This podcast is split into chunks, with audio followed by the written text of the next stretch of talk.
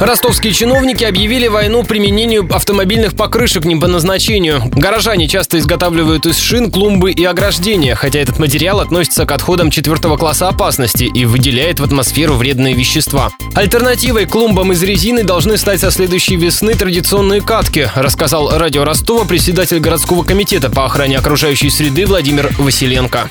Шина, как и батарейка, она состоит из вещества, это каучук и разные синтетические компоненты, которые, находясь под воздействием солнца, они не прибавляют качество нашему воздуху. Если мы говорим о газоне, деревьях и шинах, ну, наверное, шины должны поступать в утилизацию. У нас на территории города есть ряд предприятий, которые утилизируют эти шины. По закону за нарушение правил утилизации опасных отходов полагается штраф. Граждане обязаны заплатить 2000 рублей, компании в 10 раз больше. В Комитете по охране окружающей среды обещают прибегнуть к санкциям лишь в случае, если и после появления альтернативы ростовчане продолжат выращивать цветы в покрышках.